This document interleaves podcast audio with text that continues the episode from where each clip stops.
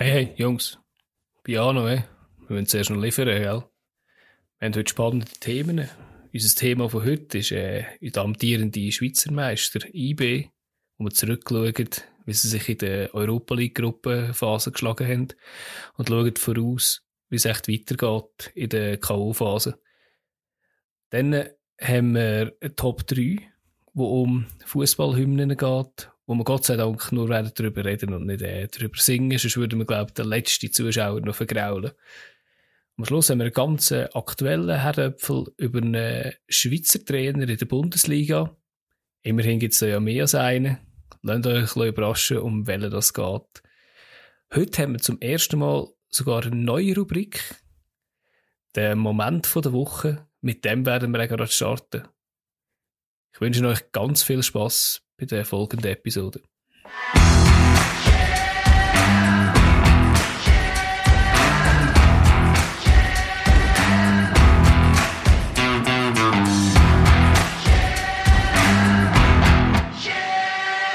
Willkommen miteinander. Das Mal starten wir nicht mit dem Thema der Woche, sondern mit einer neuen Rubrik. Die Rubrik soll ein bisschen mehr Aktualität auch noch reinbringen, statt dass man nur zurück in die Vergangenheit schaut. Es ist nämlich der Moment der Woche.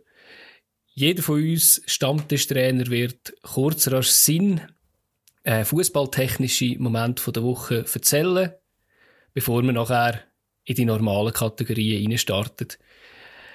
Ich würde sagen, Olli, du siehst gerade so gespannt aus. Du kannst gerade den ersten Moment der Woche doch erzählen. Das ist mir eine Ehre, selbstverständlich. Und ich habe aus der weiten Welt vom Fußball ein kleines Schmankerl, ein kleines Schmankerl, sagt man, glaube ich, richtig mitgebracht. Und zwar, äh, mein Moment der Woche ist relativ unerwartet. Er ist ähm, aus Spanien. Er ist aus dem Juniorenbereich von Spanien. Und zwar haben hat in Madrid ein Spiel stattgefunden von der U9 zwischen Real Madrid und, jetzt sage ich sicher falsch, Villaverde San Andres. Und das Spiel ist ausgegangen 31 zu 0. Ähm, das Resultat, was es nicht häufig gibt und wie vor allem nachher auf Seite von Villaverde moniert worden ist, eigentlich auch nie sollte möglich sein im Juniorenfußball. Hat ähm, riesen Aufschrei gegeben dort. Äh, Real hat das Resultat extra nicht auf seinen Social Media Account veröffentlicht, aber das ist so eine große Story, wo dort in Spanien gerade abgegangen ist. Aus dem Junior, also aus dem Kinderfußball muss man eigentlich sagen und mein kleiner Moment, den ich mitbringe in diese Woche. Sehr schön. Ja, also im Juniorenfußball ist mir das etwa passiert mit der SCOG ihrer schlechten ähm, Stärkenklasse gestartet mit einem guten Jahrgang. Wir haben dann sehr oft so um die 25-0 gewonnen, aber äh, 31 haben wir glaube ich auch nie geschafft. Ja, mir ist das auch noch irgendwie gegangen und gegeben, dass das in den Junioren möglich war, dass wir mal ab und zu mal so richtig aufs Dach bekommen. Man steht jetzt eben in Spanien eigentlich der Meinung, das sollte, sollte, nicht, sollte nicht möglich sein und da sollte dann auch der Trainer von Real irgendwo einschreiten und dann einmal, das, dann einmal sagen, okay Herren, es ist gut. Aber da gehen die Meinungen sicher auseinander. Aber pädagogisch mhm. und motivational ist sicher nicht riesig. ja. Fabio, was ist dein Moment? Ja, ich würde sagen, wir bleiben da gerade bei den jungen Wilden. Äh, ein bisschen ältere junge Wilde. Meine Momente der Woche sind äh, die Jungen vom VfB Stuttgart, die da den BVB ziemlich zerstört haben am Wochenende. Und zwar, als ich das gesehen habe, muss ich sagen, es ist mir ein bisschen der FC St. Gallen von letztes Jahr in der Schweiz in den Sinn gekommen. So ein bisschen mit Powerfußball, mit hohem Pressing drauf. Und der Gegner ist hilflos gewesen, hat nichts können machen. Und ich meine, wir reden jetzt hier von Borussia Dortmund, nicht von irgendwelcher Mannschaft. Und sie sind einfach in ihr Verderben hineingelaufen und kein Mittel gefunden. Sie haben ja gegen Bayern schon ein bisschen schon gespielt und sie steht schon recht abgegangen. Und ja, hey, ich bin mega gespannt, wie der VfB Stuttgart die, die Saison noch abschneidet, wenn die so weiterspielen. Notabene hat es ja dann Lucien Favre sogar noch den, den Trainerjob gekostet. Also. Ja. Sehr, sehr geile Mannschaft, die Stuttgart hat im Moment. Und ich meine, eine Aufsteigermannschaft von Thomas Hitzelsberger zusammengestellt, macht wirklich sehr, sehr fest Freude auf mich oder Lust auf mich. Vor allem ironischerweise steht ja noch der, der Chefscout, der lang, lang bei Dortmund tätig war, hinter dran. Ich glaube, der Sven Mislint hat, heisst der, der dort recht gute Arbeit ja. geleistet hat und jetzt bei Stuttgart ist und ja, so eigentlich mitverantwortlich ist. Ist, aktu ist äh, von einem Kollegen von mir das Lieblingsteam seit Jahren und er sagt, der Transfer oder jetzt die Vertragsverlängerung wäre sehr, sehr wichtig. Ähm, ja, ich hoffe, das klappt für sie, weil es macht wirklich Freude, ihnen zuzuschauen. Aber ich meine, der Durchschnittsalter, es ist die jüngste, glaube, die zweitjüngste Mannschaft ja. die in Deutschland je gespielt hat. Und die Sturmreihen allein sind, glaube ich, 19, 18, 20 und 21. Ja, das mhm. macht einfach mega Spaß, denen zuzuschauen. Und eben der Powerfußball, den sie spielen und nicht aufgeben und drauf und pressen. Und ja, es ist eindrücklich. Mhm. Ja, und erstaunlich, erstaunlich einfach auch, wie kaltblütig, dass es nachher auch einfach möchte. Also, wenn es dann Chancen kommen, du hast das Gefühl, okay, das ist, das ist schon fast Lewandowski-Style. Hast du die Chancen, dann machst du sie einfach auch definitiv. Ja, das ja, gegen Bayern haben sie das noch ein bisschen vermissen lassen. Jetzt sind sie, glaube ich, zwei, drei Mal sogar allein auf einen Neuer zugelaufen und haben es dann aber ein bisschen eben die Effizienz vermissen lassen. Aber jetzt gegen Dortmund, ja, hat alles passt. Das ist vielleicht die jugendliche Unbeschwertheit. Sehr wahrscheinlich. Natürlich. Ja, nein, schön. Ja, mein, mein Moment von der Woche ist ähm, von meinem Lieblingsclub vom FC Luzern. Ähm, das 2-1, das am Schluss zum Sieg gelangt hat gegen Sio auswärts. In der 84. Minute hat äh, Varol Tazar ähm, das Goal geschossen gehabt. Ähm, es ist einerseits natürlich schön, weil es äh, den Sieg gegen Sio gebracht hat, was immer sehr schön ist.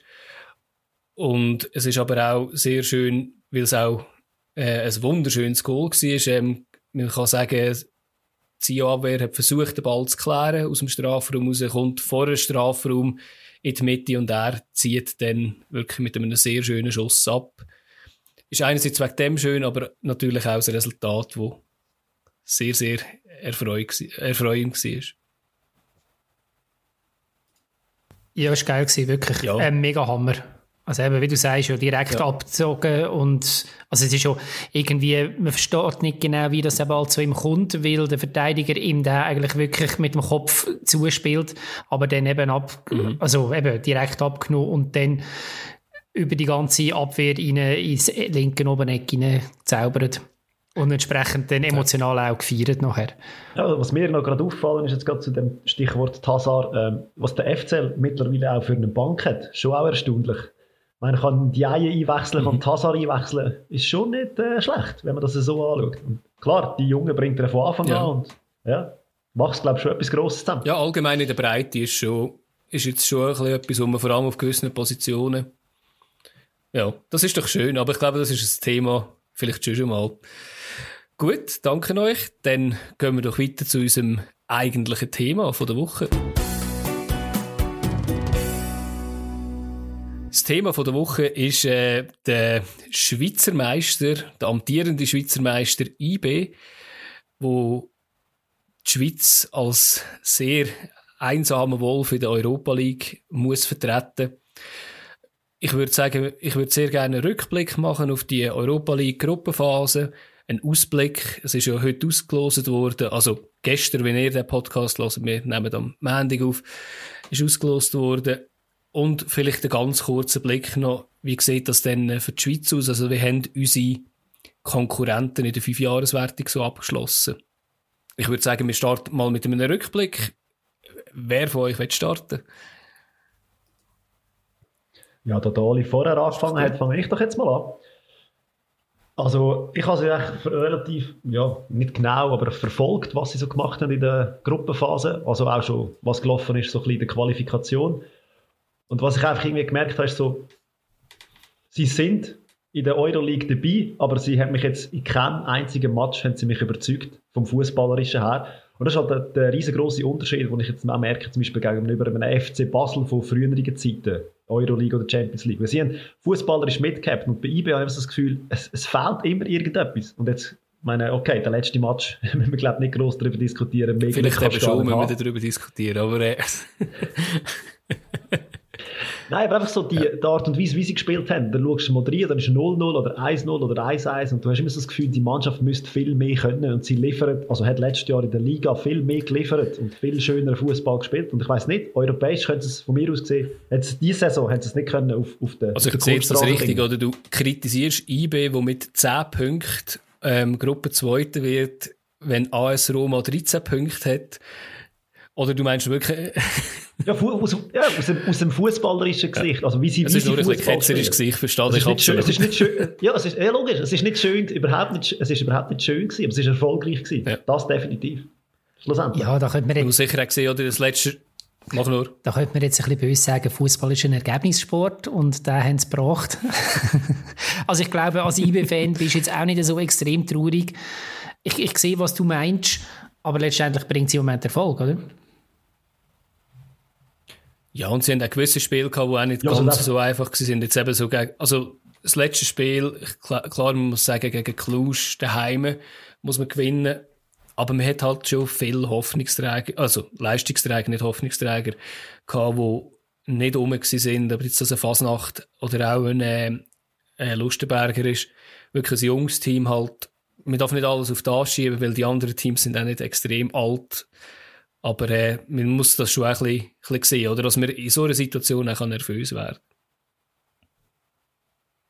ja, und ist es nicht auch, also jetzt zum Beispiel das letzte Spiel gegen Cluj, ich meine, das ist natürlich einfach dann auch irgendein mindestens in der letzten oder ab der 85. Minute, wo man dahinter gelegen ist, auch irgendwo eine Willensleistung gewesen. Und ich glaube, aus so etwas kannst du als Team natürlich auch, auch Energie und Kraft mitnehmen und Überzeugung.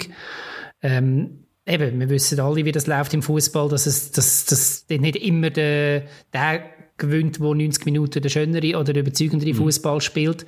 Aber wenn du als Team weißt, hey, wir haben den Keib gekehrt und wir haben ein unmögliches Spiel oder mindestens unmögliche 10 Minuten am Schluss für uns können entscheiden, ich glaube, dann kann, das, kann einen das schon auch noch ein bisschen tragen. Also du meinst, der, der unbändige also, ich, Wille ich, ich an einen Fehler vom Schiedsrichter zu glauben, in dem Fall. ja, auf beiden Seiten, ja. ja, auf beiden Seiten. Natürlich, es tut in beide Richtungen weh. Ja. Nein, ich rede jetzt eigentlich mehr aus der Sicht von einem neutralen, fußballbegeisterten Zuschauer, wo ich ab und zu mal in die Match reingeschaut habe und ich muss sagen, also, dass ich jetzt beim letzten Match eben die letzten 10 Minuten noch geschaut habe, ist eigentlich ein Wunder gewesen, weil eigentlich habe ich mir vorgenommen, den Match nicht zu schauen, vor allem, wo ich gewusst habe, dass in der Pause noch 0-0 steht. Gefühl, ja, also muss ich, jetzt nicht, muss ich mir das nicht geben, weil ich die letzten paar Matches gesehen habe und das Gefühl habe, vom fußballerischen Niveau her, dass es mich nicht überzeugt. Ja, und da würde ich dir auch überhaupt nicht widersprechen, definitiv. Ich sage mir einfach, ich habe das bei meinen Mannschaften auch schon gesehen, ähm, Spiel, wo man am Schluss so gekehrt hat und dann ist es einem dann als Fan wie relativ egal gewesen, was, was die 85 Minuten vorher gelaufen ist. Ähm, was du natürlich richtig ja, sagst, klar. oder beziehungsweise was du jetzt ansprichst, das muss man natürlich dann mit auf die Rechnung packen, was jetzt kommt, was in der nächsten Runde noch kommt. Und wir sind, glaube ich, alle jetzt zuerst mal einfach froh, ist IB weiter, aber das wird dort vermutlich nicht mehr länger. Ja, du hast schönen Übergang gemacht, oder? Also eben, die Auslosung am Montag stattgefunden, hat der aktuelle äh, Bundesliga ähm, Spitzenreiter beschert, oder? Mit, ähm, mit Bayer Leverkusen. Wie steht ihr zu dem los? Also eben, Oli, du hast ja kurz schon angesprochen, was, was du davon denkst. Ja, dann tue ich das noch schnell ein bisschen weiter ausführen. Also ich, Leverkusen ja, was soll ich sagen? Also, in anderen Jahren hätte ich gesagt, okay, kann man packen. Der FC Zürich ist auch schon mal vor dieser ähm, Aufgabe gestanden und hat sich dort relativ gut geschlagen. In diesem Jahr dunkelt es mir relativ schwierig. Ähm, Leverkusen ist in die Saison gestartet und man hat nicht recht gewusst, wo das sie stehen, weil sie haben mit dem Kai Havertz einen Spieler abgegeben, wo man gefunden hat, den kann man nicht so schnell ersetzen. Und jetzt sind sie auf Tabellenplatz Nummer eins, einen sensationellen Leon Bailey im Moment, der in zehn Spielen vier Goal und vier Assists gemacht hat und wirklich aus allen Lagen trifft. Und das ist logischerweise nicht der einzige dort. Ähm, wenn man einfach mal so die nackten Zahlen anschaut, dann sieht man, dass Leverkusen einen Mar Marktwert von 343 Millionen hat. Das ist fünfmal mehr mehr als IB, also das ist sonst schon schwierig und jetzt spielt man mit IB noch ohne den Ensame in der nächsten Runde. Es ist sicher ein Riesenbrocken. Auf der anderen Seite würde ich jetzt sagen, es ist halt gleich wie der Leverkusen und Leverkusen bedeutet, und sie ist immer eine der besten deutschen Mannschaften in der Liga. Aber aus irgendwelchen Gründen verserben das ähm, Europäischen früher oder später immer wieder. Und zwar gewaltig und man weiß nicht, wieso und woher das, das kommt. Letztes Jahr ist man zwar in der Europa League im Achtelfinal gewesen, aber hat dann so grausam gegen Inter verloren. IB ist nicht Inter, das ist klar, aber aber das, so zieht sich das in den letzten Jahren hin. Also das ist, für mich ist, müsste eigentlich Leverkusen schon lange mal wieder äh, Europa, die Europa League gewinnen und sie schaffen es nie und das sind immer irgendwelche Spiele, und man, wo man nicht weiß, wieso, dass sie jetzt die wieder verlieren.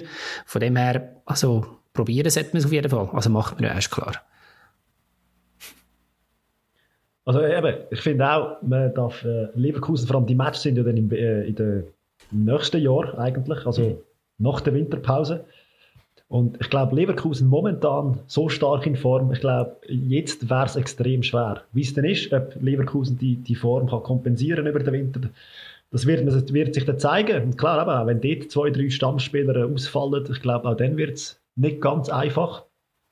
Aber wenn ich jetzt zum Beispiel den Match gesehen habe zwischen IB und Roma, wo Roma einfach in der zweiten Halbzeit mal schnell ihre Stammspieler eingewechselt hat und IB einfach total überfahren worden ist, sehe ich da nicht so wahnsinnig viel, dass IB doch ein Land gewinnen gegen Leverkusen. Im, Im Moment. Aber eben, wir wissen es nicht, wie es ist im Januar, Februar, wenn es dann so weit zum Direktduell kommt. Ja, genau. Also, eben meine Meinung da dazu, aber ich finde, Leverkusen ist halt einfach auch einer von diesen Teams, die ich nicht so als schillernd empfinde. Es ist einfach so, eben, halt so eine Werkself. Aktuell spielt es eigentlich guten Fußball, muss ich ehrlich gesagt zugeben. Ähm, habe ich jetzt gerade gestern, also Sonntag, habe ich noch reingeschaltet im Match gegen, gegen Hoffenheim, haben sie meinte gespielt. Ja, genau. Ähm, hat, hat, ähm, ist sehr überzeugend gewesen, auch dort ein bisschen natürlich dann noch ein bisschen begünstigt gewesen, dass sie äh, äh, Hoffenheim eine rote Karte bekommen hat. Was ich halt muss sagen, eben Leverkusen, eben wie du gesagt hast vorher, Oli, ist einfach für alles gut, auch fürs Negative. Aber jetzt eigentlich vor allem aus dem Grund, dass der Ensame gesperrt ist, aus einer lächerlichen äh, Aktion raus, ähm, muss ich sagen, sehe ich eigentlich gar keine Chance für, für IB. Aber äh, du eben, wie gesagt, probieren muss man es. Es ist noch lang bis dorthin, bis das Spiel stattfindet. Ja, und ich meine auch, auch Leverkusen kann bis dahin ähm, noch Verletzungen einfahren oder Corona-bedingt noch das Team ein bisschen umgemodelt werden oder so. Also ich glaube, da hat der Fabio schon recht. Der Faktor Zeit. Es ist ja noch eine Transferphase dazwischen. Ja.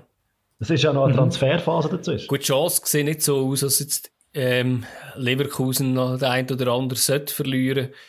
Ähm, also ich wüsste jetzt gerade nicht irgendwie ein, ein heißes Gerücht dort, aber ähm, ja, aber Vielleicht schlägt der IB noch mega zu auf dem Transfermarkt, oder? Wenn wir jetzt europäisch überwintern. Natürlich, ja. Wäre natürlich in der aktuellen Situation super, oder? Ja, es gibt noch für ein paar vertraglose Spieler, wo man äh, könnte zuschlagen. Wo man den Lohn nicht kann zahlen aber, oder? Ah ja, ich weiß nicht. Also eben, natürlich ist das immer auch noch eine Möglichkeit. Aber äh, ja, wir, wir werden es sehen, ja. Es wird auf jeden Fall schwer. Wir würden uns ja, eben freuen also, für IB. Und für all ja, die IB-Fans, die jetzt hier zulassen. Dass wir denen doch ein bisschen Mut machen können. Nein, sicher, sicher. Und ich meine, wenn ich jetzt gerade das aufgreifen kann als Übergang für den letzten Punkt, für unseren Europa-Koeffizient, ähm, die 12 hat äh, auf Twitter ähm, ein bisschen von träumen und die IB-Herzen wahrscheinlich ein bisschen höher schlagen. Wenn die IB, wenn IB jetzt noch fünf Spiele, äh, fünf Siege holt, ähm, und Viertelfinal-Quali schafft, oder äh, mit heißt viereinhalb Sieg und äh, die Halbfinalquali schafft, das weiß ich zwar nicht, wie das soll funktionieren, ich glaube, das ist vor dem Spiel gegen Cluj, wäre äh, die Schweiz nächstes Jahr auf Platz 15, was würde bedeuten, zwei Champions League Quali-Plätze und ein Euro Quali-Platz und zwei ähm, Conference League Quali-Plätze. Also ähm, Fabio, da wären wir fast wieder dort, wo du ähm, gefordert hättest, da hätten wir wieder fünf, äh, fünf Plätze. Ansonsten, nach dem, was eher aussieht, hätten wir einen Champions League Quali-Platz und dafür drei Conference League Quali-Plätze. Aber das ist natürlich jetzt eine Spinnerei, die wahrscheinlich ein bisschen zu weit führt. Äh, äh, wenn man darauf schaut, oder, wie wir so dastehen in der, in der Fünfjahreswertung, ich verschrecke immer wieder, wenn ich darauf schaue. Wir sind auf Platz 17 hinter Serbien, was absolut noch okay ist, oder? Ist ja auch ein Fußballland. Zypern, Dänemark und Türkei. Äh, Türkei ist, glaube ich, auch schon mal viel besser gewesen. Dänemark hat halt eins, zwei gute Teams. Zypern bin ich jetzt auch ein bisschen, hat jetzt nicht gerade aus dem Kopf raus dafür genommen was man muss sagen, was positiv für uns ist, alle die vor uns, dort Dänemark, Türken und Zyprioten können sicher keine Punkte mehr machen. Die haben alle Teams draussen. Wer aber noch vor der Schweiz ist, ist ähm, sind Glasgow Rangers, Schachtar Donetsk, Dynamo Kiew, Roter Stern Belgrad. Das ist das eine, die jetzt holen. Das andere ist natürlich die, die hinter uns sind. Olympiakos, Piraeus, Dynamo Zagreb, Slavia Prag und, und äh, Maccabi Tel Aviv. Dort muss man natürlich, auch wenn ich das ungern mache, so ein bisschen den Negativsupport ein bisschen hoffen, dass äh, die nicht allzu viele Punkte machen, weil extrem weit weg sind die auch nicht. Vor allem jetzt die Griechen sind relativ neu. Ja, genau, die sind auf dem 18. Platz, wir sind ja auf dem 17. im Moment. Ja. Aber du, eben, ich meine, eben, die sind jetzt auch nicht mehr mit extrem vielen vertreten. Aber äh, ja, ich hoffe jetzt auf nächstes Jahr einfach ein, ein besseres Abschneiden von den Schweizer Clubs, dass wir da ein bisschen mehr holen. Weil eben, der Multiplikator darf ja nicht sein, dass wir mit einem Team wie damals mit Basel einfach immer alle Punkte holen, sondern schön wäre, wenn sich das ein bisschen verteilen würde. Aber das ist ja eigentlich die Chance von der neuen Conference League in dem Sinn, weil dort sind wir ja, ja. eigentlich dann, spielen wir gegen Mannschaften, die in unserer, sehr wahrscheinlich bei den meisten von den Schweizer Clubs auf Augenhöhe sind, wo man auch mal etwas reissen kann. Ja, wir sind ja dort fast die Besten, oder? Ich meine, es fängt ja ab 16 an, oder? Und wir sind genau. 17, also wir sind eigentlich wir Favoriten. Dann können wir Punkte sammeln, Punkte sammeln und dann geht es auch wieder mal aufwärts, weil ich, äh, die letzten paar Jahre sind wirklich ähm, schwierig sein, gell? wenn du Vierter oder Fünfter geworden bist in der Liga, dann hast du irgendwie eben den Zweiten von der, von der griechischen Liga, wie jetzt Luzern, Olympiakos oder Espanyol Barcelona, da, da hast du keine Chance, das ist klar. Und dann macht es auch keine Frage. Aber es ist schon beeindruckend, wenn du jetzt siehst, eben, wer vor uns ist, du hast es vorher schnell auf, abgelesen. Nehmen wir jetzt zum Beispiel mal Zypern raus. Entschuldigung, mal Zypern raus. Mhm. Ähm, zwei Plätze vor uns ja, also ich glaube, das zeigt halt einfach, dass, also es, ja. es ist natürlich ein Armutszeugnis irgendwie für unsere Liga, dass das so etwas möglich ist. Wobei man muss natürlich auch sagen, dass die Punkte von Zypern mehrheitlich zwei Vereine kannst zusch zuschreiben und das ist Hapoel Nicosia und, glaube noch ein zweiter. Und die sind, so wie ich das in den letzten paar Jahren auch äh, noch erinnere, ab und zu mal in der Champions League Gruppenphase gewesen. Also das sind schon ja. gröb, gröbere Kaliber als wir jetzt momentan zu bieten ja, aber, auch uns aber sie haben jetzt auch relativ, also sie haben jetzt auch gut Punkte geholt. Also das Jahr hat der Nicosia hat auch ein paar Punkte geholt und äh, also es hat ja zwei. Das eine ist Omonia und das andere ist Apoel. Von Augusta hat jetzt zum Glück auch nichts geholt und Limassol, wo man auch schon mal gehört hat. Also die haben trotzdem auch schon ein paar drin gehabt. Aber haben jetzt am Schluss, hat die Schweiz übrigens mehr Punkte geholt das Jahr. Im aktuellen Zeitpunkt. Aber das ist das, was ich noch, noch spannend gefunden habe, als ich das angeschaut habe, betreffend jetzt dem Ranking. Es sind eigentlich alles Manch, also alles Länder, wo ein oder zwei Spitzenteams dabei haben und mit denen extrem ja. viele Punkte machen. Gerade zum Beispiel jetzt das Beispiel Österreich. Die sind momentan so stark wie eben Red Bull Salzburg einfach Punkte, Punkte, Punkte geliefert haben in den letzten paar Jahren. Ja, aber das kann schon, ich nicht ganz unterstreichen. Nein, also, hat schon andere Mannschaften gehabt, die noch dazu beitragen haben. Aber es hat wirklich so... Aha, ja, in den letzten Jahren, ja. Genau, es haben ein, ein, zwei Clubs, die wo, wo das rausreißen. Und bei, bei den Tschechen ja, ist es, glaube ich, ähnlich. Aber eben das Jahr ist äh, ganz anders natürlich in Österreich. Ist, äh, ist Red Bull Salzburg hat nicht am meisten Punkte geholt, Linz hat am meisten geholt. Und nachher äh, Wolfsberger und äh, Rapid hat fast ähnlich viele Punkte geholt wie, wie Red Bull, oder? Das ist natürlich schon... Ja, aber du musst ja die Gegner jetzt mal anschauen, wo Linz gehabt und wo ja, Red Bull gehabt ja. Also da muss man schon auch ja, einen klar. Unterschied machen. Ja, ja, aber eben so viele Punkte haben wir als Schweiz äh, schon, schon lange nicht mehr geholt wie die wie die anderen Teams dort geholt haben. Aber sie haben so, sie haben so Punkt, sie haben Punktelieferanten drin, die immer dabei sind, die jedes Jahr dabei sind, die aber auch Geld haben, die das eben, ich sage es böse, eigentlich das gemacht haben, was früher der FCB in der Schweiz gemacht hat, nämlich national, also die, die Liga dominiert. Und in, in Österreich dominieren sie auch und haben natürlich durch das Punkt. Und alle anderen Vereine schwimmen dann so ein bisschen im Sogwasser mit von Red Bull Salzburg und können durch das natürlich auch, sagen wir, in einer besseren Quali-Runde einsteigen in der Euroleague oder in der Champions League. Das hat schon auch mhm. relativ viel mit diesen Mannschaften zu tun, die eben auch die Punkte liefern. Und so eine Mannschaft haben wir momentan in der Schweiz einfach gerade Ja, und das ist halt wieder die Frage, wenn wir das, weil das ist halt, Aber. das ist wieder das, was ich beißt, oder? Entweder ja. du hast eine Mannschaft, die konsequent immer in diesen Wettbewerb drinnen ist und immer abliefert dort, und das ist aber die Mannschaft, die dann halt einfach der Liga entrückt ist und dann schlussendlich bei uns gesagt, Liga auch, oder die Spannung in der Liga auch kaputt macht. Darum bin ich so ein bisschen hin und her gerissen, wie wichtig, dass mir der Koeffizient ist, ähm, weil er halt nicht unbedingt, also ja, weil er halt bis zu einer gewissen Position da einfach auch ähm, zeigt, wie uninteressant das die Liga ist. Ja, wir müssen mal einen Österreicher einladen in unseren Podcast und eine Frage, wie das so genau ist jetzt bei Ihnen, weil es ja eigentlich so ist, wie es bei uns vor 15 Jahren war. Oder ob er lieber eine ausgeglichene Liga hat. Wobei, eben, die Österreicher haben auch eine Modusänderung gehabt. Die haben jetzt auch einen neuen Modus. Vielleicht liegt es auch ein bisschen an dem. Wirklich, ja. Aber vielleicht kommt ja IB doch noch ins Halbfinale und dann ist das ganze Thema, wie der Adi vorher gesagt hat, ja sowieso gegessen. Genau. Das Problem ist, wenn sie im Halbfinale genau. gegen Apoel Nicosia spielen, ist die Sache dann auch wieder gegessen. Ja, verdammt. ja. Nein, das ist doch gut. Dann, glaube ich, haben wir einen kurzen Überblick können geben Und äh, ja, wir drücken natürlich Daumen, wenn es dann so weit ist, gegen Leverkusen. Absolut. Ja, wird sicher ein guter Match. Wir werden es sehen. Ich bin noch gespannt, eben, was, was IB kann reissen halt. Aber äh, ja.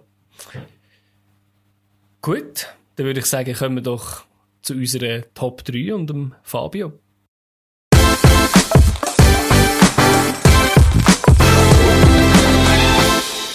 Ja, heute geht es bei der Top 3 um Hühnerhaut, Gejole oder einfach so ein bisschen in der Nostalgie zu schwelgen. Top 3 von heute befasst sich mit Songs, die wir mit Fußball in Verbindung bringen. Sprich, wo uns ein bisschen fußballerisch begleitet haben in den letzten Jahren oder Monaten oder und so weiter.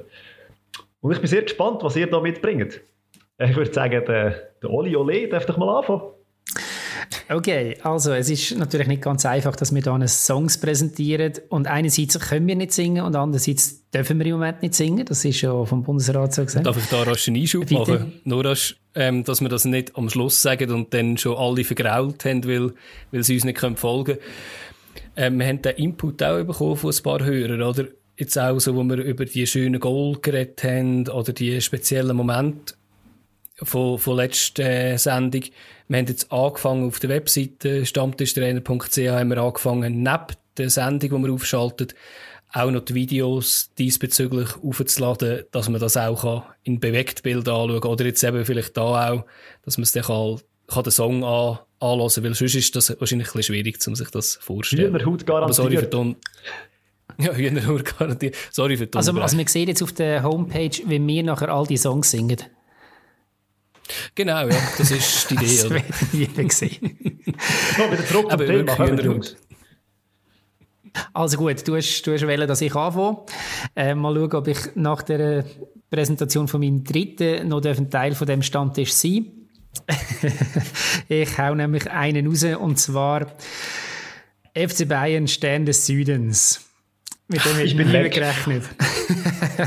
ich, ich, ich verstehe es. Ich habe ihn sogar angeschaut, weil ich musste sagen, ja, ja, ja, ich verstehe es, wenn man Bayern gut findet, aber äh, ja. Genau, also ich bin, ich, aber, ja. das wisst ihr zwei, ähm, ich bin nicht der grösste Bayern-Fan, auf keinen Fall. Aber ich muss sagen, der Song, er hat etwas. Scheiße noch, ich muss es einfach zugeben, er hat etwas, ist unglaublich catchy.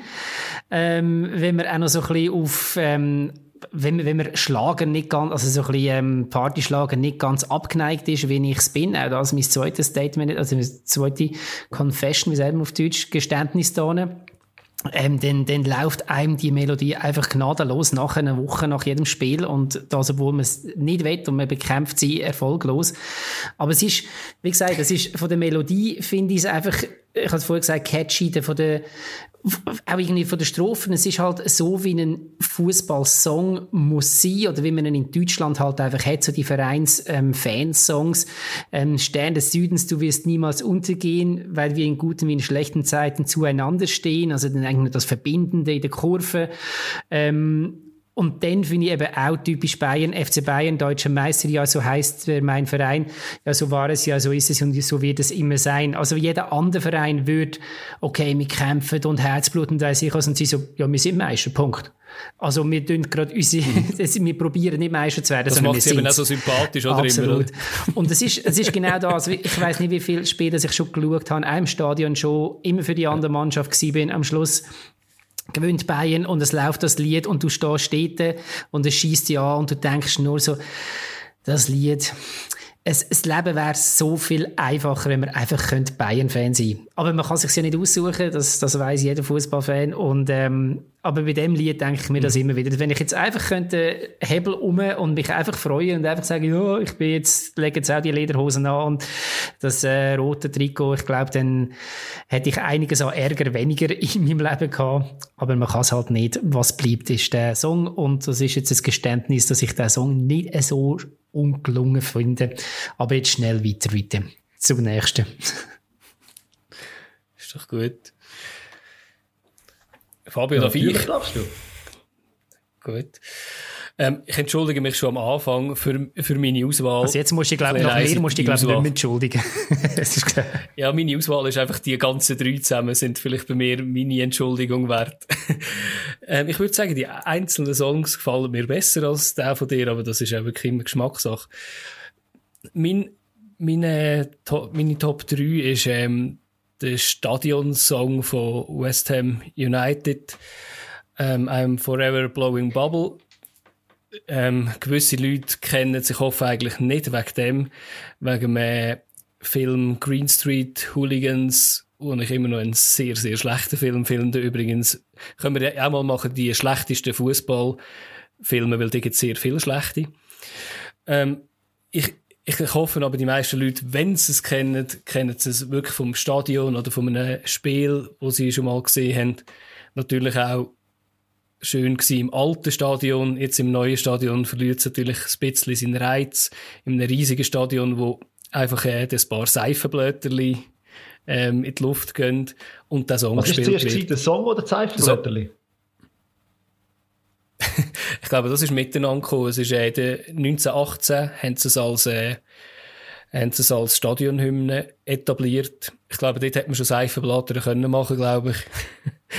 äh, ich. Ich bin ehrlich gesagt nicht hundertprozentig sicher und ich habe dann mich noch interessiert, wieso echt äh, wieso denn Seifenblätter? Das ist ja nichts, kein Zeichen von Stärke oder so. Im Gegenteil, ist eher so, irgendwie so, oh, herzig, lieb und so.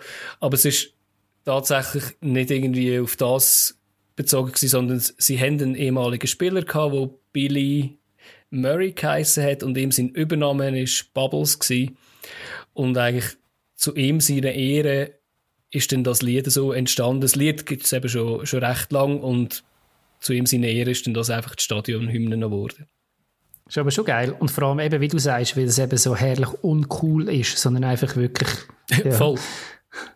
Ja, und dann ist fast 100 Jahre alt, ja. die Tradition, also länger, oder? Ja, ja. Mal, mal. Ja gut, dann kommen wir zu meinem Platz 3. Das ist ähm, der WM-Song von der, der ersten WM, den ich eigentlich so voll miterlebt habe. Und das ist die WM 1998 gewesen. Und das ist äh, vom Dario G. Carnaval de Paris. Und das ist einfach äh, ein Lied.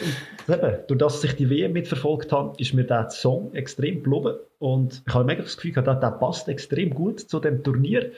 Das ist eigentlich der erste Fußballsong, den ich gehört habe. Und darum ist er bei mir auch auf Platz 3. Und wenn ich das Video jetzt nochmal anschaue, ist es eigentlich recht speziell. Aber es sind so geschminkte Kinder, die Fußball spielen. Und zwar mit, wo de, mit den Flaggen passend geschminkt sind. Aha, ja, und dann eben hast ich habe gemeint, sie eigentlich so Lidschatten und so bekommen, aber äh, das ist gut, wenn, wenn du das so relativiert hast. Nein, ist, äh, und eben auch der Rhythmus, der dazu passt und so. Man, man hört ja heutzutage noch, während bei Fußball spielt, der Rhythmus. Mhm. Also ja, ich finde einfach schöner Song, passt zum Fußball. Er hat, war eigentlich, er hat, aber er, er Extrem sagt catchy, oder? Der Fußball selber. Er hat nicht irgendwie Strophen, die dazu passen, sondern es ist einfach, ja. Hat es Song nicht schon vorher gegeben und er ist nachher einfach für die, für die EM gebraucht worden? Das weiß ich leider nicht. Mög gut okay. möglich, gut möglich. Aber man verbindet es heute mit Fußball, ja, ist klar. Mhm. Ja, schön. Ähm, dann mache ich weiter und mein nächster ist relativ persönlich, also relativ persönlich, ja, ähm, hat mit dem zu tun, ist eigentlich nicht so ein Riesensong, aber es ist die Hymne von der Hertha, BSC in Berlin und ähm, es heißt nur nach Hause gehen wir nicht hat überhaupt nichts mit Fußball zu tun, also zumindest die Zeilen nicht und das Ganze läuft auf die Melodie von I Am Sailing. Und das, das wiederholt sich dann auch ewig, nur nach Hause, nur nach Hause gehen wir nicht. Und dann kommt irgendwo so eine relativ simple Strophe noch. Ähm, und heute wollen sie gewinnen für das blau-weiße Trikot sowieso. Woho, woho. Also auch dichterisch äh, lyrisch unglaublich hoch. Aber es, ja, für mich hat halt irgendwo, für mich hat einfach etwas, weil ich das sehr, sehr häufig in dem Stadion dort drinnen gehört habe. Eben in Berlin eine Zeit lang gewohnt und es ist dann halt, ja, es ist Berlin. Du gehst eben nicht heim. Du gehst nie heim in Berlin. Du gehst immer noch weiter und immer noch eins weiter. Und wenn du, und das weiß jeder und das ist ja so, und selbst wenn du bei minus, gefühlten minus 10 Grad dort in der Kurve innen stehst und du hast dort 60.000 Leute in dem wirklich beeindruckenden, schönen Olympiastadion innen und, die, und alle singen das Lied, dann, dann hat das einfach etwas und auch da wieder, wie mit den ähm, Bubbles, die du vorher gesagt hast, es ist überhaupt nicht cool, es wirkt wie ein, ein Lied, wo unsere, unsere Eltern uns zum Schlafen ähm, würden singen und und dann hast du aber eben, wie gesagt, die heftigsten Hooligans und Familienväter und, und äh, vis-à-vis äh, die Kurven und Tribünen und alle, die das Lied zusammen singen. Und dann wirkt das halt einfach nochmal anders und du singst das nach dem Spiel und weißt, jawohl, und jetzt fährt der Abend erst an und jetzt geht's richtig los. Und das ist äh, für mich das Nummer zwei. Frank Zander übrigens, der ja, Komponist ja. ist ein bisschen übertrieben, weil I am Sailing hat er ja schlussendlich nicht geschrieben, aber der, der riesen Text hat er darüber gemacht. Ist er der Berlin, ist er der Hertha-Fan? Sehr schön, ja. Immer noch? Immer noch. Ja, ja. Also singt... Also ich finde es mega speziell, weil ja. mir aufgefallen bei der Recherche. Es gibt so Lieder, die ja dann plötzlich auch durch ein Idol von einer ganzen Stadt, durch das überhaupt äh, berühmt worden sind. Also es gibt ja da in der Schweiz relativ grosse mhm. Beispiele von denen, wo man dann sagt, hey, man übernimmt das von diesen Komponisten und singt das dann auch im Stadion. Ja, voll.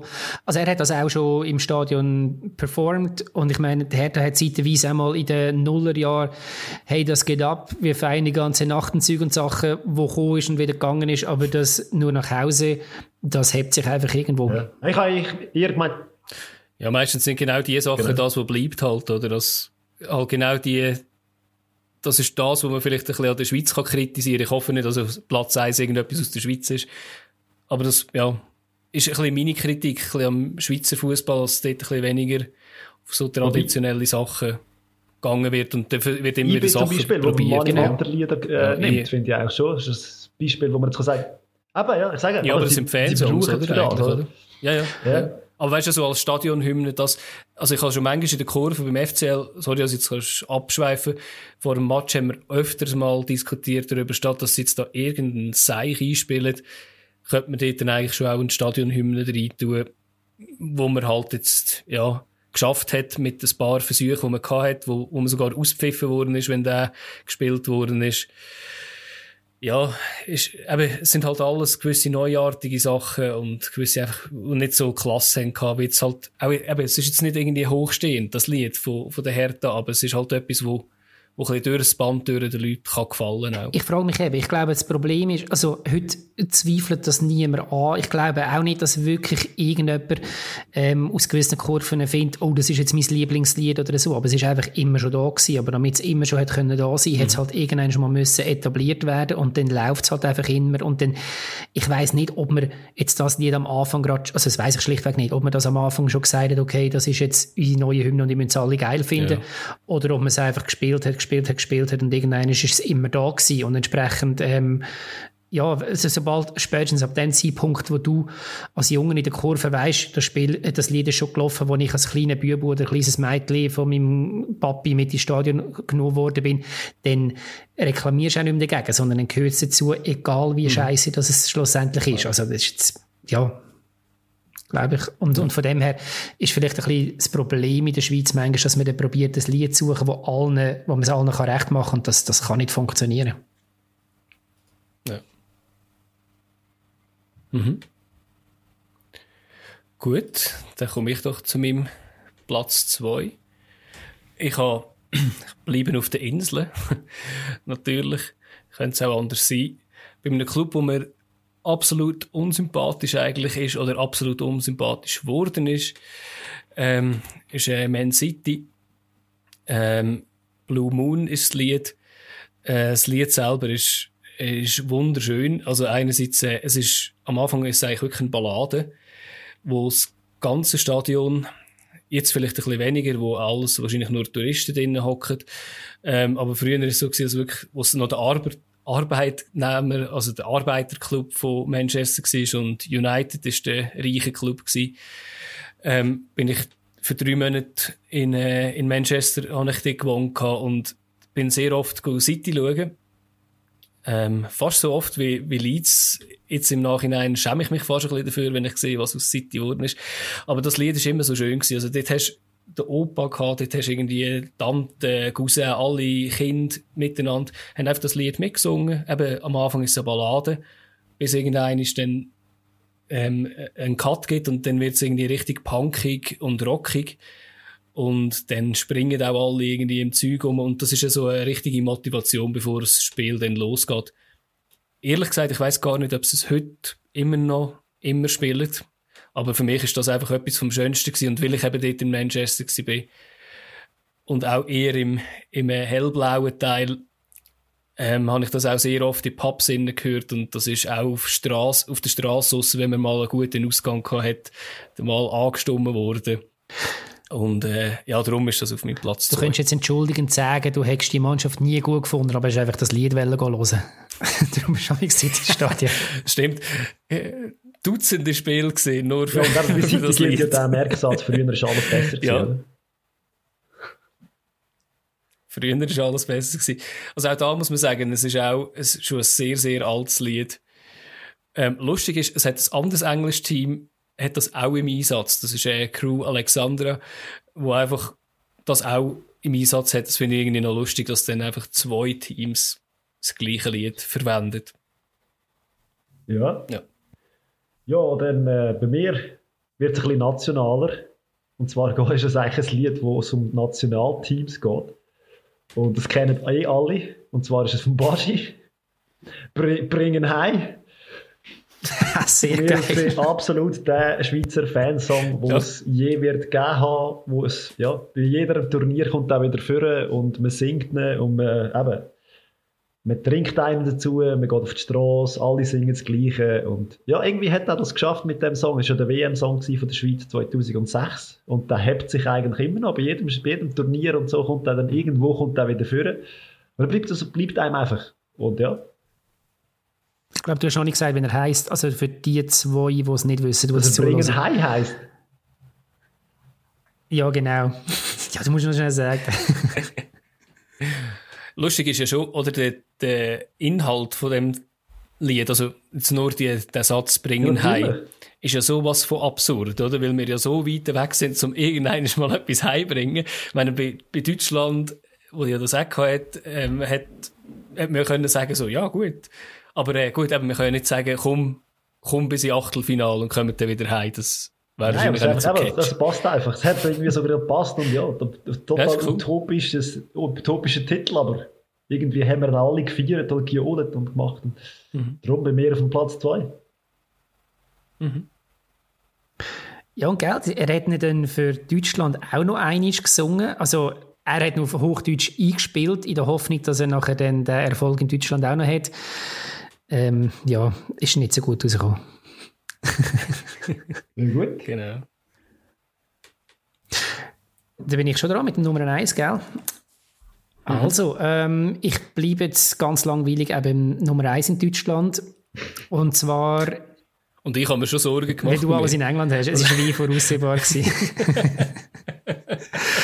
also, meine Nummer 1 ist äh, Bochum vom Herbert Grönemeyer. Für mich ein ja. absoluter Bombensong. Er ist nicht in erster Linie oder nicht von Anfang an für Fußball gesungen worden, sondern eine Liebeserklärung an seine Stadt, an Bochum selber. Und Bochum ist kein, kein Verein, wo man, wo, wie soll ich sagen, wo man muss Fan sein, besonders in diesen Tagen nicht. Ja. Äh, relativ graue Maus.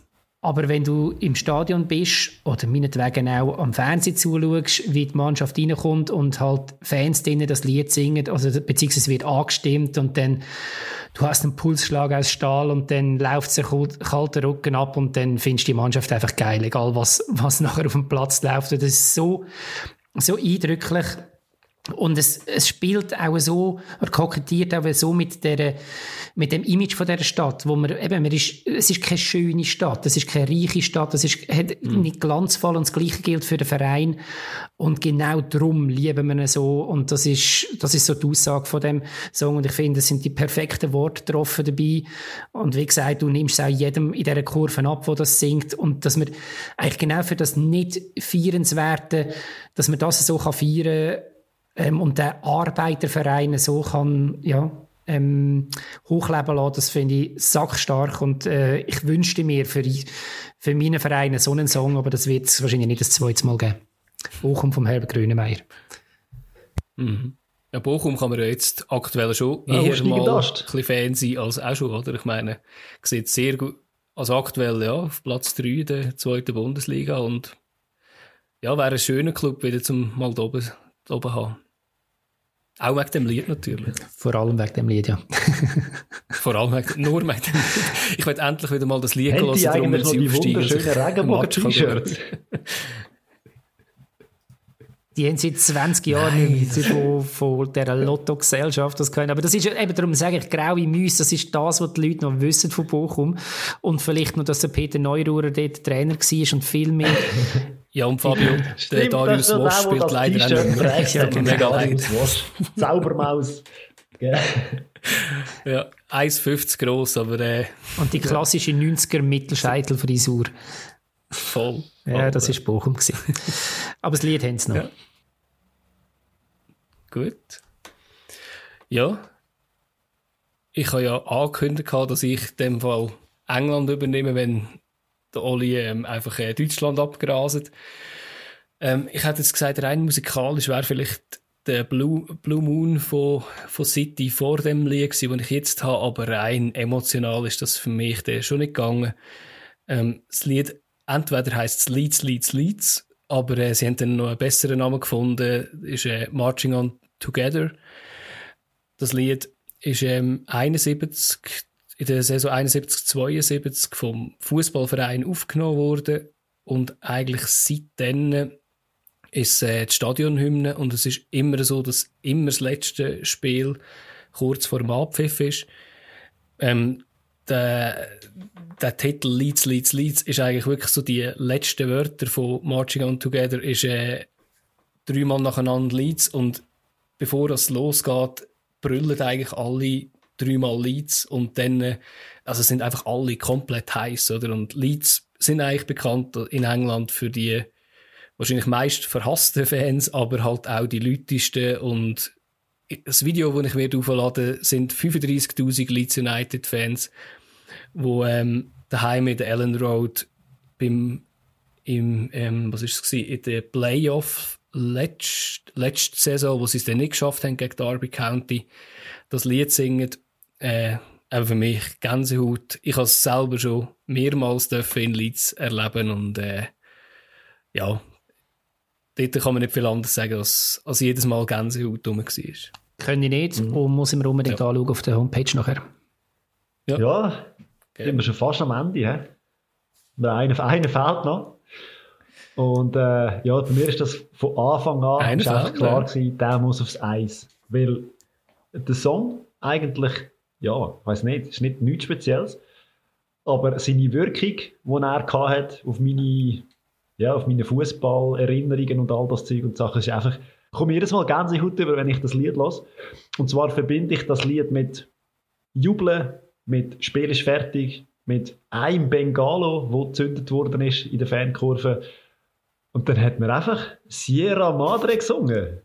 Und das Lied ist von, das Lied ist von der Zillertaler Schürze. Ah, ich habe es glaube ich nie gehört von denen im Original. Aber einfach, jedes Mal, wenn ich das irgendwo höre, ich so, hey, boah, das, sind, das ist für mich Stimmung im, im Alt, in der alten Alment, die ganze Dings, alle aufgestanden, alle gesungen und ich glaube, eins, eins Bengalo irgendwo in der Mitte auf, angezündet hat, nach Spielschluss, notabene, und dann einfach in den Armen gelegen, in, in den, genau, äh, Wunderkerzen, in den Armen gelegen, miteinander und einfach, ja, das war für mich Emotionen pur gewesen. und für mich darum absolut einfach auf Platz 1 von diesen Liedern, die mit Fußball zu tun haben. Ist auch ein Lied, ja, das man fast in jedem Zustand irgendwie hinbekommt. Per se, aber es ist einfach so ein Lied, das gängig ist, das eine riesige Melodie hat und mm. ich glaube, ich kann es mir jetzt nicht mal richtig anlassen. Mal schauen. Ja. Nein, mach es wahrscheinlich nicht. Ja, wahrscheinlich machst du einen Film kaputt. Oder? Aber ja. an der Fasnacht in Luzern gibt es das auch ab und zu. Ja. ja. Schön, sehr schönes Lied. Ja, ja super, cool. Aber äh, You ja, Never Walk Alone, gell, haben wir jetzt nicht Es gäbe noch so viele andere Sachen, die ich mir überlegt habe. Froh, ja, bin froh. Bringen wir das anderes Mal. Ich würde auch sagen, ja. wir sind schon wieder recht am Überziehen, aber wir haben noch ein grosses Thema. Ja. Ähm, Cecil, gerne noch mal schnell eine Runde und ein heißer Herdöpfel bitte. Der heiße Herdöpfel von dieser Woche ist brandaktuell. Der Fabio hat ihn vorher schon mal kurz angesprochen in einem anderen Zusammenhang. Und zwar geht es um das, was in Dortmund passiert ist. Es geht um die Trainerentlassung von dem Wochenende, wo war. Lucien Favre ist nicht mehr Trainer in Dortmund und die steile These vom heißen Herdöpfel das mal ist, Dortmund hätte Lucien Favre müssen ausrühren, sie wären nie Meister geworden mit ihm. Und ich höre mal auf, ähm, gross viel zu reden dazu, sondern möchte einfach mal Diskussion freigeben. Also, deutsche Meister zu werden bedeutet heutzutage besser zu sein als der FC Bayern. Champions League-Sieger, Pokalsieger, Meister letzte Saison. Die Hürde ist relativ hoch. Und das, ich bin nicht ganz sicher, ob es je einen wird schaffen mit Dortmund in den nächsten fünf Jahren. Darum, von mir aus gesehen, liegt es definitiv nicht am Lucien Favre. Ja, also ich kann auch sagen, ja, sie wären nicht mit, mit ihm wären sie nie Meister geworden. Ob sie mit jemand anderem Meister werden, ähm, kann man wirklich nicht sagen. Aus dem Grund, weil Bayern auch sehr viel richtig macht. Und gewisse andere immer wieder einen kleinen Fehler drin haben, ob das Leipzig ist, ob das äh, Dortmund ist. Ich persönlich bin überhaupt kein Fan vom, vom Lucien Favre. Ich bin ähm, extrem erstaunt gewesen, was er in äh, äh, Gladbach geschafft hat. Hat das ihm nicht gegeben. Haben ja alle davon gejubelt, was er für eine fanatische, fanatische Person ist, wo jedes kleinste Detail muss einplanen muss. Ich hasse das an, an Trainer, ich hasse das am Guardiola, dass der sogar muss überlegen, wie, wie, wer das wo steht, wenn es einen Einwurf gibt, dass die Leute nicht mehr selber denken ähm, ich glaube, ein schlechter Trainer ist er nicht. Er kann einfach überhaupt nicht mit den Medien umgehen. Er kann wahrscheinlich mit Leuten nicht so gut umgehen, wie es notwendig ist in Dortmund ist einfach ein Club, wo es Haifischbecken ist. Ich, ich wünsche ihm einen Club, der nicht ganz so exponiert ist. Und ich glaube, dort ist er sicher auch ein guter Trainer, kann die Spieler an die Hand nehmen. Äh, ja, irgendein kleinerer Club mit weniger Druck. Und dann wird er, er das gut machen. Und ich glaube, es ist super für, für Dortmund, weil ich ja, ich glaube, da kann man schon noch mehr rausholen, als das, was man jetzt hat. Was bräuchte, also Fabio hat es vor fast so gesagt, dass gäbe es die Möglichkeit fast nicht, aber was bräuchte denn Dortmund für einen Trainer? Oder man kann es, wenn wir jetzt beim Lucien Favre bleiben, was hätte er anders müssen machen? Wie hätte er anders müssen sein, damit er eine Chance gehabt hätte? Also natürlich sein das Spielermaterial, aber ich würde sagen, so schlecht ist die Mannschaft nicht, die er hat. Bayern hat in den letzten Jahren, gerade in der letzten Saison, haben sie ja in der Vorrunde extrem viel gepatzt und Dortmund hat es nicht können ausnutzen. Also es ist nicht so, dass man muss sagen, man kommt an Bayern nicht vorbei, oder ist in den letzten zwei Jahren nicht an ihnen vorbeigekommen. Aber Dortmund selber ja dann eigentlich immer wieder entscheidende Spiele verbockt und zwar nicht nur gegen Bayern selber, sondern eben auch gegen kleinere Mannschaften, jetzt zuletzt gegen Köln und gegen Stuttgart. Ähm, was hat gefehlt? Cleverness. Vom Favre. Trainer. Äh, Cleverness von der Mannschaft und auch vom Trainer, finde ich. Also weißt, auf der einen Seite finde ich sensationell, was man in Dortmund leistet, was für Junge dort äh, rauskommen, wo, also rauskommen, ja, wo man auch bringt, herbringt an eine Bundesliga, wo dann auch mega einschlägt. Auf der anderen Seite kannst du von denen eigentlich auch nicht eine Kontinuität erwarten, dass die in jedem Spiel einfach abliefern. Und ich glaube, das ist momentan noch eine der grossen Schwachstellen, die Dortmund hat. Sie haben extrem viel Talent. Ja, aber eben... Aber manchmal ja braucht es einfach mal eine Routine, oder? Ja, also bei bin ich absolut bei dir. Ich habe mir das auch so kurz überlegt. Es gibt einen Spruch in England, you can't win anything with kids, oder? Und, äh, es ist wirklich so, es ist halt eine sehr junge Mannschaft. Klar, du hast einen Hummels drin, du hast einen, ja, du hast vielleicht den, unseren Goalie noch drin, aber der ist jetzt auch nicht so jemand, wo, wo eine Leitfigur ist, halt auch, vielleicht weil es ein Goalie ist. Und eben mit, mit einem Reina 17, Mukoku 16, aber auch andere, die, die sehr, sehr jung sind, ist das natürlich sehr schwierig, oder dass die wirklich die, das können halten. Ähm, ja, äh, deine Frage war, was es braucht, oder? Dass, es, äh, dass man es trotzdem kann schaffen kann, genau. oder dass man näher rankommt, oder? Ja.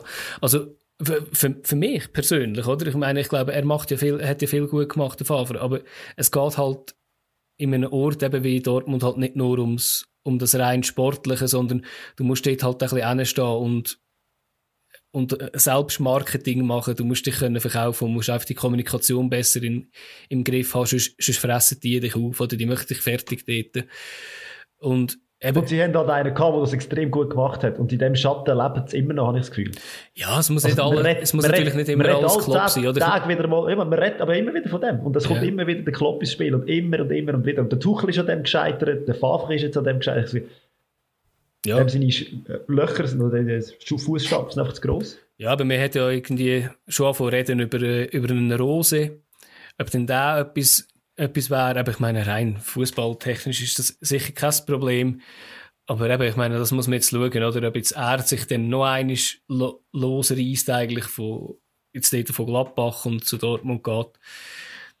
Ich, weiß nicht, aber ich glaube, es braucht nicht so viel. Es, sie haben auch ein bisschen Verletzungspech gehabt. Ich glaube, das Team selber sollte Platz 2, Platz 3 irgendwie können eigentlich immer festigen. Müsste vor Leverkusen sein, definitiv. Aber äh, aktuell, ja, aktuell läuft es nicht so. Also, darf ich kurz als Einschub, ist einfach so, ich habe Dortmund so wahrgenommen in der letzten Woche, als wäre es sehr ruhig dort. Als gäbe es kein Theater irgendwie. Und bin extrem überrascht über die Nachricht, weil mich es gedacht, sie nehmen das Ganze nicht so ernst, dass sie eigentlich in einer Krise sind. Und anscheinend haben sie es intern trotzdem gemerkt, dass sie einfach nicht ganz so, also klar, Champions League sind es gut, aber ja, also was sie da in der Liga verspielt haben in der letzten Woche, ist einfach äh, wirklich nicht gut. Also ich finde eben auch, so Haifischbecken so extrem sind sie eben nicht. Für die Ansprüche, die sie haben, für das, dass sie ähm, den letzten zwei Jahren immer wieder gesagt haben, okay, wir möchten gerne Meister werden, haben sie den Favre jetzt eigentlich relativ ruhig arbeiten lassen. Natürlich ist kritisiert worden ähm, von den Medien gewisse Sachen, wie er mit den Medien umgeht. Ähm, dann ist natürlich mhm. so ein bisschen der Vergleich mit dem Jürgen Klopp gekommen, aber mehr so im Sinn von, okay, er ist, er, er, ähm, er tanzt halt weniger auf der Seitenlinie rum und, und und ähm, zeigt die Emotionen und so weiter. Aber ich glaube, schlussendlich verglichen mit Jürgen Klopp wird man halt einfach, weil der Meister geworden ist. Und das wird jeder werden, bis wieder einer Meister wird. Und das, ja, das, an dem muss man sich logischerweise messen, aber nicht, weil man jetzt äh, ähm, Jürgen Klopp vergöttert als Mensch, sondern halt einfach, weil er leistungsmäßig das geschafft hat, wo man will. Und das wäre aber in, in München beim nächsten mhm. Trainer das Gleiche. Und wenn man sagt, so jung ist die Mannschaft im Fall gar nicht. Also man hat ein Durchschnittsalter von 25,2 ähm, Jahren. Ja, aber das, das Durchschnittsalter zeigt aber nicht Ja, alles. richtig. Aber das ist so ein eine Entschuldigung, die man immer wieder hört. Also eben, ich meine, ein Reus ist 31, sage, auch ein Witzel ist genug alt, ein äh, ja, Guerrero ist 24. Aber du hast Emre Can, der 26 ist und so weiter und so fort. Du hast da noch ganz viele Spieler, die eigentlich als Leader könnten äh, vorweg gehen. Eben auch Nico Schulz und so weiter und so fort. Du hättest wirklich genug, aber irgendwie schaffen sie es nicht. Und das ist für mich mehr so ein bisschen die Frage. Also, das, dass das so, dass manchmal das Aufbäumen, ich habe sie auch schon im Stadion gesehen oder ich verfolge sie auch sehr intensiv. Ich habe das Gefühl, wenn sie in einem Lauf sind, wenn sie ihre Spiele, so wie sie es eingestudiert bekommen haben mit vom ähm, Favre, wenn sie das können durchspielen, dann ist es genial und dann sind sie äh, wirklich eine Macht. Aber wenn das irgendwie kann durchbrochen werden, dann fehlt mir manchmal wie so ein bisschen die Antwort darauf, also der Plan B. Und dann ist es auch wirklich irgendwo so die, die Spielfreudigkeit, wo dann, vielleicht klingt jetzt das ein bisschen abdroschen, aber dann sehe ich das nachher nicht mehr, ähm, sondern dann, ja. und dann ist auch nicht, okay, hey, wir haben jetzt noch fünf Minuten und jetzt rühren wir alles führen, sondern es ist auch dann noch das koordinierte Kurzpassspiel, was wunderbar ist, aber in dem Moment, wo wahrscheinlich einfach noch zwei Minuten, noch eine Minute ist und das Goal einfach muss kommen, dann, dann musst du halt einfach anfangen, wirklich einmal ja, vielleicht halt mal kopflos für Stürmen, aber weil dann musst du jetzt einfach mal mit der Brechstange probieren und das habe ich gesehen, ich bin nicht. Aber genau das ist ja aber genau das ist eigentlich meine Kritik am Favre gewesen, oder? Eben das alles bis ins letzte Detail einüben, ähm, eben bei ich habe mal ein Doku gesehen, oder irgendwie, ja, das ist, glaube ich, ein Doku gewesen, über äh, Gladbach, wo sie gesagt haben, ja, manchmal habe ich kaum gewusst, wo mir der Kopf steht, weil er hat mir gesagt, ja, du musst dich in die Richtung drehen, so bewegen. Ich, ich glaube halt einfach auch in der heutigen Zeit, wo auch Chefs mehr kollegial werden und die Leute sich ein bisschen machen das ist jetzt nicht nur im Fußball so, verstehe ich es halt einfach nicht, dass du die die Menschen zu wenig lassen, selber denken. Und mich hat es gedacht, manchmal, die sind in so einem Korsett drin gewesen. Eben, ich sehe es manchmal auch bei, bei Man City, die haben einfach nur eine andere Klasse und einfach irgendwie drei Mannschaften könnten die aufstellen und wären immer noch besser als viele andere. Aber auch dort siehst du manchmal, das Umschalten ist einfach gar nicht möglich, weil alles bis ins letzte Detail ist eigentlich wie vorgegeben, das muss dann passieren. Und dann kannst du dich vielleicht halt, kannst du vielleicht auch nicht mehr erwarten, dass Leute selber können denken und Spieler, sondern sie wissen, sie genau das machen, was trainiert worden ist. Das ist, das ist eigentlich meine Kritik mhm. am Favre halt allgemein. Das ist krass, aber, dass ich das muss sagen, aber ich habe rein fußballerisch, natürlich nicht von den Farben, aber rein fußballerisch, ähm, sehe ich in dieser Saison Bayern lieber, also finde ich, finde ich schöner zum Zuschauen, weil viel mehr überraschende Momente auch drin haben als mhm. Dortmund. Und das ist eigentlich ja. nicht so, wie man es würde erwarten. Ja. ja. Das sieht man halt auch, die aktuell besten Teams sind, haben das Momentum halt einfach sicher drin. Ja, vor allem können sich eben auch einmal äh, Systemwechsel erlauben und dann einfach einmal sagen, wir spielen jetzt mal anders. Und ich glaube, das haben gewisse ja. Teams wie Dortmund, aber so Systemtrainer haben dann wie so, sie heißen zwar Systemtrainer, aber irgendwie geht es nicht gleich nur um ein System, das sie spielen Und wenn es dann hart wird, dann finde ich kein zweites anderes System, wo man kann sagen, okay, ich stelle jetzt um. Ja, es mhm. hat ja auch irgendwie mit Vertrauen zu tun, wo du den Spieler eigentlich zeigst, hey, aber so, das Extremste ist wahrscheinlich jetzt in Deutschland ein Müller, der einfach weiss, okay, der Trainer lässt mich stehen, wo ich will und ich kann irgendwo rumtänzeln und er weiss, dass ich, dass ich es schlussendlich richtig mache und ja, er macht es halt einfach auch verdammt richtig, ähm, wenn er an seinen Goal gemessen wird und an seinen Erfolg. Ähm, und das frage ich mich halt, oder? Wenn du einen Spieler so ins Korsett reinzwängst, ob du dann nicht auch irgendwo die, die, das Narrativ vermittelst, ja, schau, wenn du es nicht genau so machst, wie ich es dir sage, dann bringst du es auch nicht. Also Transfers von Dortmund sind ja eigentlich in der letzten Zeit, habe ich das Gefühl, auch genau auf dem aufgebaut gewesen. Man hat die Spieler geholt, die eben genau so funktionieren. Und jetzt hat man mit dem Emre Can, ist sogar das letzte Teil gewesen, wo man gesagt hat, hey, jetzt haben wir noch die Erfahrung und noch den, den Kampf. Weil das ist das ja, was letztes Jahr Dortmund hat man, hat man sie ihnen vorgeworfen. Also, hey, ihr, ihr, habt, ihr bringt die, den Kampf nicht. Und jetzt hat man eigentlich das Gefühl gehabt, mit dem Can hat man jetzt das Ding geholt. Und ich glaube, einfach mit einem Spieler allein lange es halt einfach nicht. Man kann ja nicht für elf kämpfen. Ja, obwohl sie hatten ja wirklich auch grossartige Kämpfer, oder? Auch wenn jetzt ein Witzel war, die Leine, die halt jetzt dann verletzt ist und so, das ist natürlich schon grossartig. Ja, und Haaland ja, vorne ja, ist sicher, geht sicher in die ähm, Kampfabteilung rein. Aber von dem her, ich bin ja, sehr gespannt, gut. was dort ein neuer Trainer macht. Ich finde zwar ein Rose genial in, in ähm, Gladbach. Äh, ich finde es wunderbar, was er dort mit dem Spielermaterial macht, aber ich habe mir unabhängig von dem lustigerweise wirklich ähm, vor dem Wochenende mal gedacht, was würde echt ein Rose in Dortmund machen und von dem her, ich fände es sehr, sehr spannend, das Projekt mal zu sehen dort. Der Rose muss zuerst auf Nizza, bevor er auf Dortmund darf. er war auch nicht bei Zürich. Dort muss er auch noch her. Kann er nach Dortmund. Er muss vorher oder nachher nach Frankreich. Der Tuchel ist nachher erst. Das geht auch so rum. Stimmt, ja. Ja, jetzt im Moment aktuell ja, ist der Edin Terzic jetzt übernommen. Er war ähm, im Staff vorher vom VfB und wird wahrscheinlich nicht ewig bleiben, wobei das hat man in München auch gemeint. Ähm, ich glaube Dortmunder. Er ist ein Dortmunder, genau. Ja. Aber äh, eben, also man wird jetzt sicher jetzt nach einem erfahreneren Trainer suchen, aber ich bin sehr, sehr gespannt, was das mit dieser Mannschaft macht, was da möglich ist oder ob man im Nachhinein sagt, ja, okay, der VfB hat tatsächlich das Maximum rausgeholt. Ist natürlich auch immer ein Tag von der Abrechnung, wenn ein neuer Trainer kommt. Ja. Ich bin gespannt, oder? Mich jetzt dunkt, ähm, es ist manchmal auch nicht ganz so einfach mit dem Vorstand, wo, wo Dortmund hat, wo ich einfach wo sehr, sehr sympathisch ist in den in Mengen Interviews, die sie geben, wenn sie wissen, dass sie vor der Kamera sind. Aber manchmal ist es schon ein bisschen, weißt, wenn die eigenen Chefs ein bisschen in den Rücken schiessen, muss ich sagen.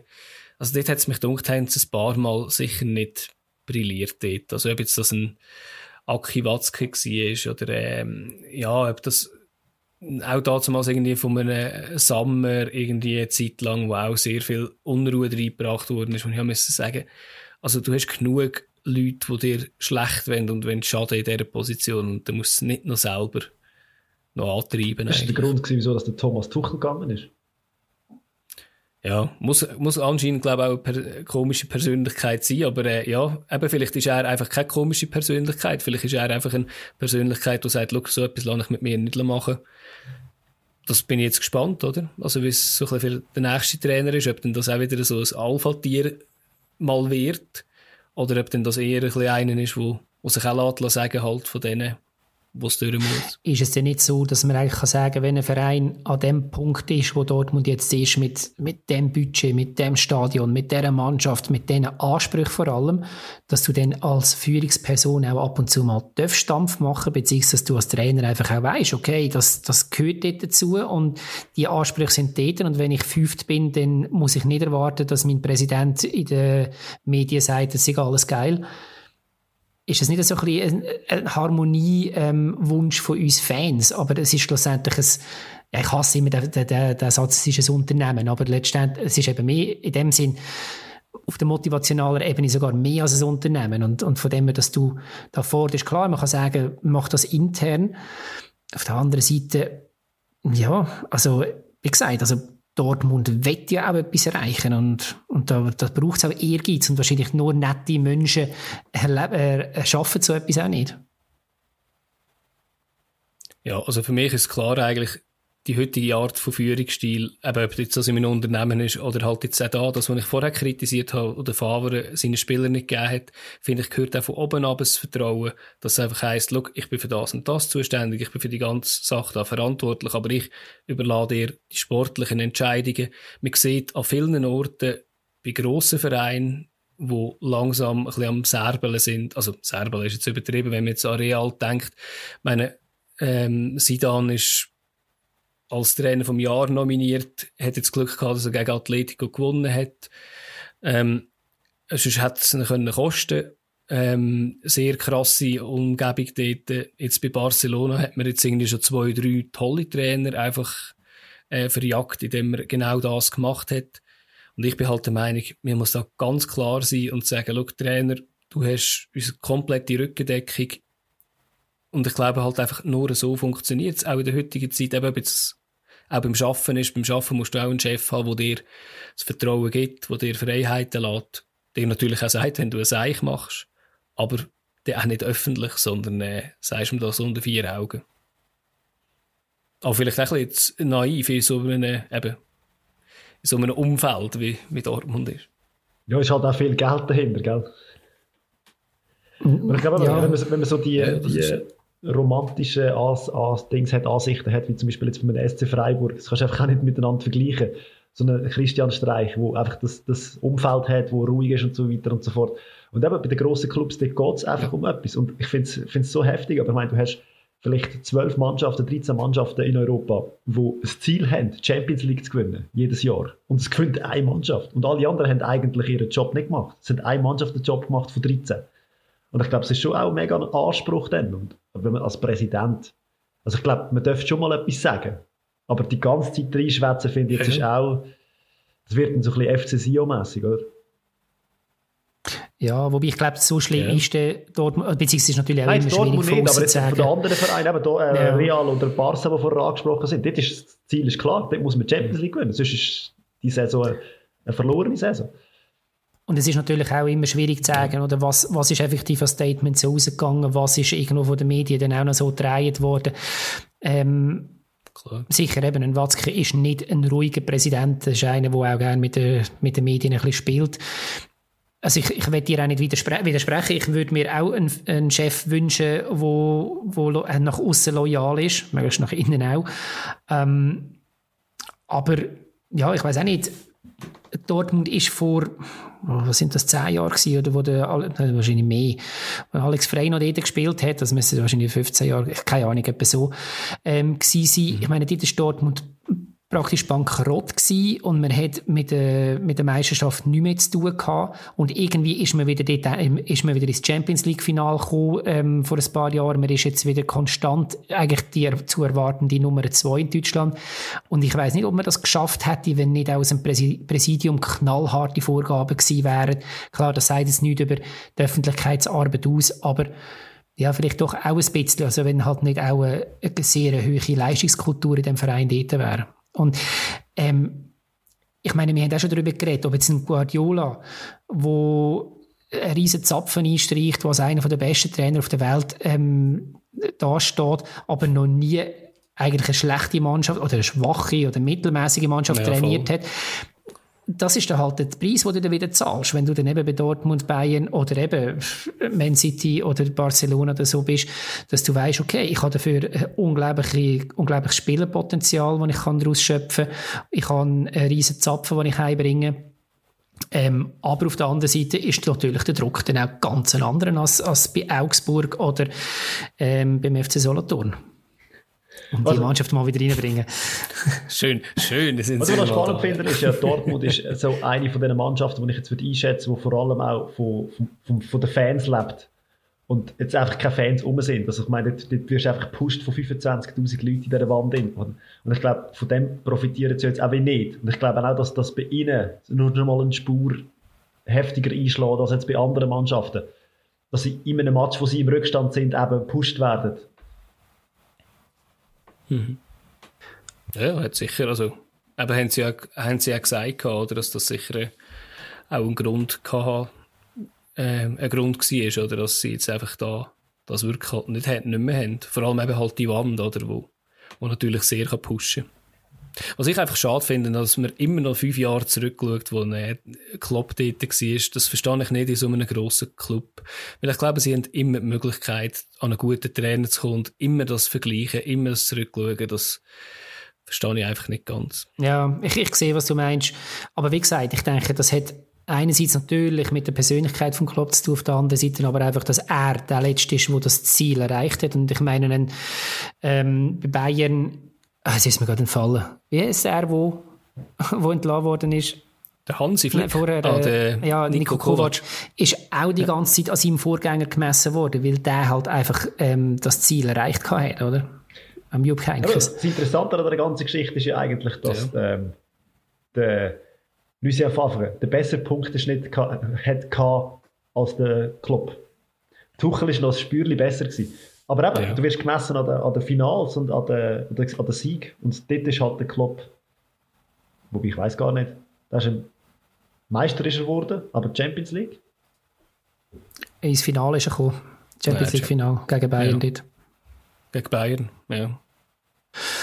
Ja, also wir, wir beobachten es, eben, was der Nachfolger jetzt einbringt. Und vielleicht ist es dann wieder mal ein heißer Herdöpfel oder mal eins von den drei Mitbringseln ganz Oder vielleicht sind da plötzlich drei Köpfe Trainer bei Dortmund. Mhm. Ich wüsste sonst drei, die gerade frei wären. ja, ja. Wo, gerade Zeit wo ihre Kompetenz Woche für Woche zur also, Show stellen. Kennen unsere Adresse, liebe Verantwortliche ja. von Dortmund. Sie verstehen uns einfach nicht, wenn wir jetzt da geredet haben. Ja, wir können auch, ähm, glaube ich, Kleingeld brauchen, weil wir lassen ja recht, ähm, recht schön das Kleingeld jeden Tag oder jeden Dienstag in der Beiz wieder liegen. Ja, voll. Auch jetzt, wenn ich sehe, droht uns da, glaube ich, gerade wieder... So, die Herren, austrinken. Das war die letzte Runde. Wir machen zu. Bis nächste Woche. Also oh. gut. Nein, ist ja. Schade. Es ist immer zu kurz. Und vor allem jetzt, wo die Beizen noch früher zutun. Kurz. Lassen wir dann schauen. Ja, ja genau. Schwierig. Aber ich glaube, wir haben auch heute wieder relativ lang gemacht. Also von dem her, äh, ja, ich würde sagen, ja, ich übernehme die Woche. So. Geht mal auf mich. Das ist doch lieb. Danke, lieb, danke dir. Und die Sendung hören wir uns nächste Woche wieder. Richtig. Macht's gut, bleiben gesund. Ciao, ciao zusammen. Tschüss zusammen. Hat dir die Episode gefallen, so abonniere oder folge uns auf Apple Podcasts, Spotify oder wo du schon reingelassen hast. Wir werden jeweils am Dienstag spät eine neue Folge uploaden. Willst du mit uns in Kontakt treten oder ein Feedback abgeben, dann kannst du das entweder über jensten Social Media Kanäle wie Instagram, Facebook oder Twitter, wo wir überall unter Stammtischtrainer zu finden sind. Auf diesen Kanal posten wir drei Trainer jeweils auch ein wöchentliches Power Ranking von der Schweizer Liga, wo wir Form, Verletzungen und den Spielplan werden bewerten. Ist Social Media nicht so dein Ding, ist das überhaupt kein Problem. Du findest uns auch auf unserer Webseite stammtischtrainer.ch oder du schreibst uns einfach ein Mail auf hey.stammtischtrainer.ch. Danke dir fürs Zuhören und wir freuen uns auf deine Reaktionen.